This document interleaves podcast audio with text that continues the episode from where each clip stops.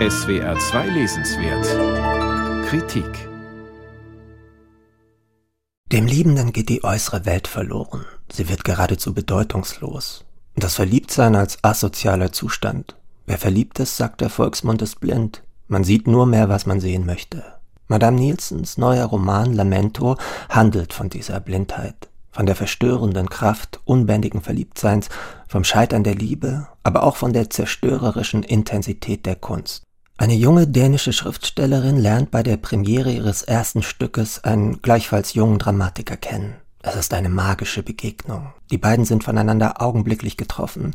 Sie verzehren sich nacheinander, verlassen tagelang nicht mehr das Bett. Es ist ein Rausch, die Sprengung des Selbst, so empfindet es die Erzählerin, der gemeinsame Sturz hinauf ins Ungeahnte, Madame Nielsen beschreibt diesen Zustand der Weltabgewandtheit mit feierlicher, fast schon heiliger Wucht. Es hagelt nur so von romantisch aufgeladenen Zauber- und Bannwörtern, von Seele und Tiefe ist die Rede, von Fieber und Atemlosigkeit, von Wahnsinn und völliger Hingabe. Aber der Sturz ins Leere ist in diesen Höhenflügen schon angelegt.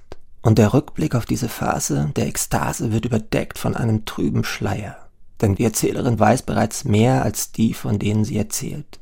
Das Paar bekommt ein Kind. Es zerreibt sich im Alltag, trennt sich. Inzwischen sind 20 Jahre seit dem rauschhaften Beginn der Liebe vergangen und die Frau versucht ihrer Tochter von der Zeit des Glücks zu erzählen.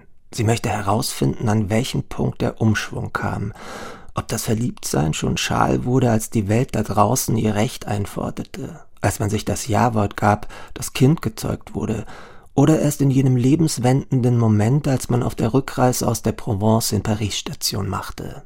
Das ist die entscheidende Szene dieses von Überschwang und Trauer getragenen Buches. Die beiden Liebenden besuchen eine Freundin. Es wird gekocht und geplaudert. Durch eine Unachtsamkeit bricht ein Feuer aus. Das Paar ist wie erstarrt, betrachtet paralysiert die sich immer weiter ausbreitenden Flammen. Sie starren auf die Pariser Freundin, die sich dem Feuer entgegenstemmt und sich verheerende Verbrennung zuzieht. Das eigentlich Erschütternde aber ist das Verhalten des Mannes. Statt seiner alten Freundin zur Hilfe zu eilen, zieht er im letzten Moment sein Manuskript aus den Flammen. Die Kunst, will uns das sagen, ist größer als das Leben. Sie fordert Unbedingtheit. Das Feuer ist in dieser Beziehung nun immer da. Es lodert im Hintergrund weiter. Die Erzählerin hofft darauf, dass sich das Beglückende des Anfangs verwandelt in ein sanftes, liebevolles Dahinfließen. Sie hofft, zurückzufinden zu sich und zu ihrer Arbeit. Das misslingt. Der Mann bricht aus. Er zieht sich zurück, sucht sich seine Ekstasen anderswo, in der kompletten Aufopferung an das Schöpferische, bis hin zur Selbstaufgabe und Selbstverformung. Die Asozialität der Liebe und die Asozialität der Kunst. Beides hat hier miteinander zu tun. Die Frau wird mit der Kunst um ihr Leben und um ihre eigene Kunst betrogen. Madame Nielsen erzählt diese Parabel mit tödlichem Ernst. Der Gefühlsüberschwang bildet sich in der Sprache ab. Rauschhaft ist auch diese.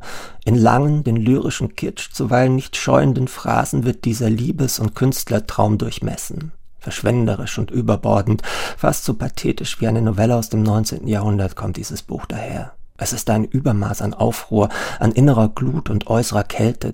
Die überhitzte romantische Geste wirkt schier aufdringlich, das ist faszinierend konsequent und übertrieben theatralisch zugleich. Die Abschiedswehmut schwebt über dem Buch, das gewissermaßen spiegelverkehrt autobiografische Züge aufweist.